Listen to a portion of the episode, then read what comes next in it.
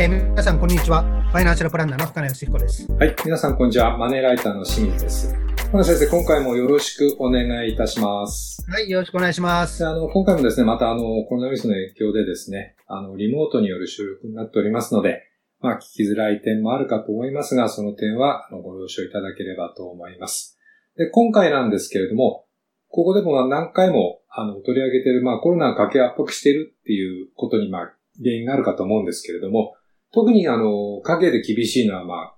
固定費だと思うんですけどね。その代表がやっぱり住宅ローンだと思いますので、まあ、それについて考えてみたいと思うんですが、はい。あの、今後も住宅ローンの支払いは厳しい世帯が増えるというふうに、まあ、深野先生やっぱりお感じになられますか？まあ、あのーまだね、ピークは過ぎてないですよね。これからどんどん増えていく状況でしょはい。う。まあね、大体多分これを皆さん聞く頃でね、夏のボーナスはもうね、支給が終わってると思うんですけども、はい。まだ最終結果出てませんが、途中経過で言うと、全平均で5%から6%ぐらい減うん、うん。らしいんですよ。まあ、最終ぐらいだともう少し悪くなるのかなって感じですけども、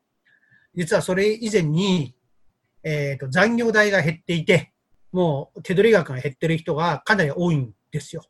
今ね、で、それだから当然家計の見直ししなきゃいけないけども、はい例えば食費とか水道光熱費とか、まあ最近にね、よく言われ言われる通信費なんかは、これ見直せるじゃないですか。ね、減額っていう形ができます。節約とかね。でも、住宅関係のお金って節約できないですよね。なかなかね、固定費ですからね。うん、まあね、賃貸に住んでる人は引っ越すっていう手はあるけども、住宅ローン組んじゃってる人は残念ながら無理ですよね。だからこれ、この部分は待ったなしなわけですよ。そうなんですね。うん。でね、当然ながら払えなくなって延滞が続けば、こそ脅すようじゃないけども最悪ね、外傷債だってあり得るわけじゃないですか。そういうことを考えるんだったら、やっぱりね、住宅ローン組んじゃった人は、やっぱりそれが、ね、遅れないような形で、返済プランをもう一度練り直さなきゃダメですよね。で、まあ、あの、先ほどおっしゃった、その、待ったなしというところで言いますけど、ただマンションなんかは、その、まあ、住宅ローン以外にもね、教育とか、修繕積立金とか管理費が、まあ、人によってはち、あの、ち駐車場もかかってくるので、ね。うん。まあ、ますます、あの、厳しくなるかと思うんですけれども、はい。まあ、じゃあ、その厳しくなる前に、まあ、事前に手を打ちたいなというところだと思うんですけど、フランスそれどのように対応していけばいいとお考えですか？基本的には少し先を俯瞰して、ね、住宅ローンの支払いが厳しくなりそうだっていうことを考えるんであれば、金融機関に相談ですよ。これはまずですね、延滞が始まってからよりも、始まる前の方がやっぱり銀行に人に与える心証はいいですから、そうですね。それをやるってことね。それで払えない状況を、ね、お話しして、払えるようなプランに返済計画をもう一度、えー練り直すってことですね。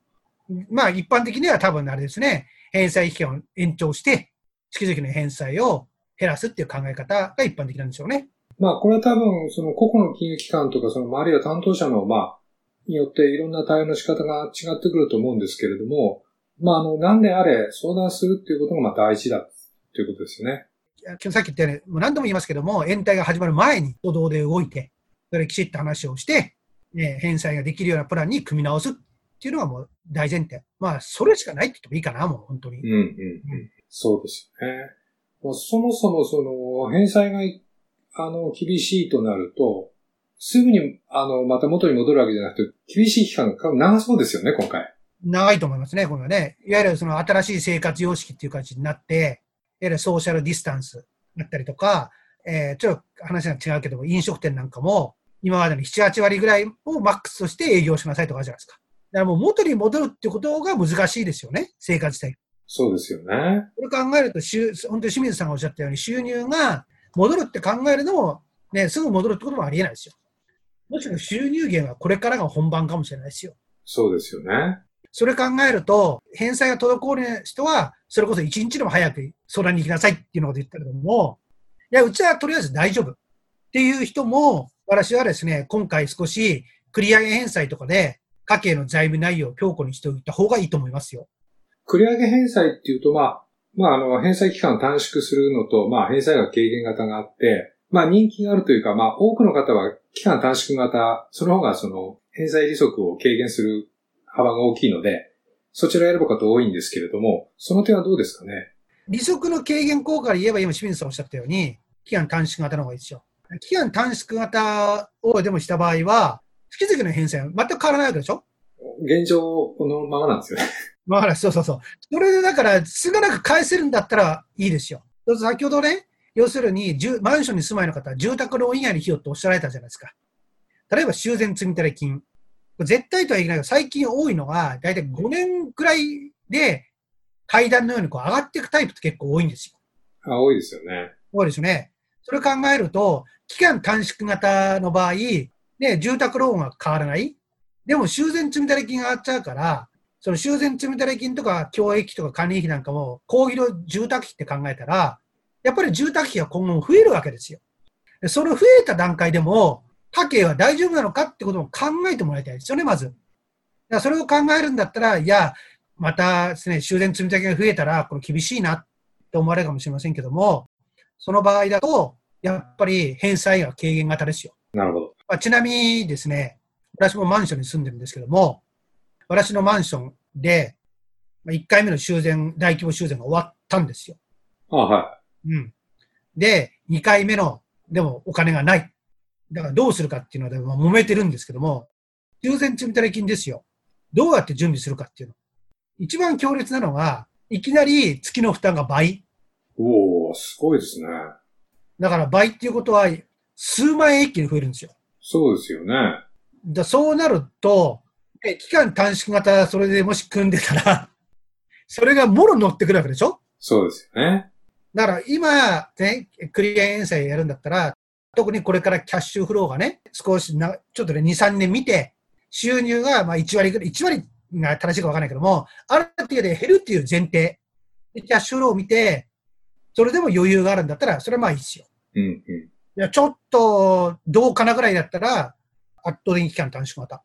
それで、しのがなきゃダメ。であとは、さっき言った修繕、自分のマンション住んでる人は、修繕計画、考えてください。次、上がりそうなのかっていうことをもう一度。返済額を下げる方のを選んでも、まあ、あの、いわゆる支払い利息を軽減するあの効果はあるわけなので。かなり大きいですよ。おっしゃる通りです。はい。あるので、で、まあ、それでまあ、毎月の返済額が減るということも考えれば、返済額軽減型を選ぶということも、まあ、一つあの、選択肢でありますということと、あの、ボーナス払いをしている人もちょっと深刻ですよね。うん。だからボーナス払いしている人であれば、まず計画の、返済計画の練り直しで、ボーナスのウェイトを減らす。まあ、ゼロにしても、ゼロにして毎月乗っけてもいいし、ゼロが厳しいんだったらね、全体のね、今、まあ、基本的に4割ぐらいまでやってる人だったら2割ぐらい抑える。そういう計画の見直しを相談するとか、あるいは繰り上げ遠征を住宅、あのボーナス部分だけをやるとかできるじゃないですか。そういう形で考えておいた方がいいですよね。なるほど、わかりました。まあ、中にはその、70過ぎまで、あの、返済続く人は、あの、全然珍しくない、あの、時代ですので、まあ、ずっとその収入減で、あの、支払い続けるってのは大変ですから、まあ、やはり深刻な問題ではありますよね。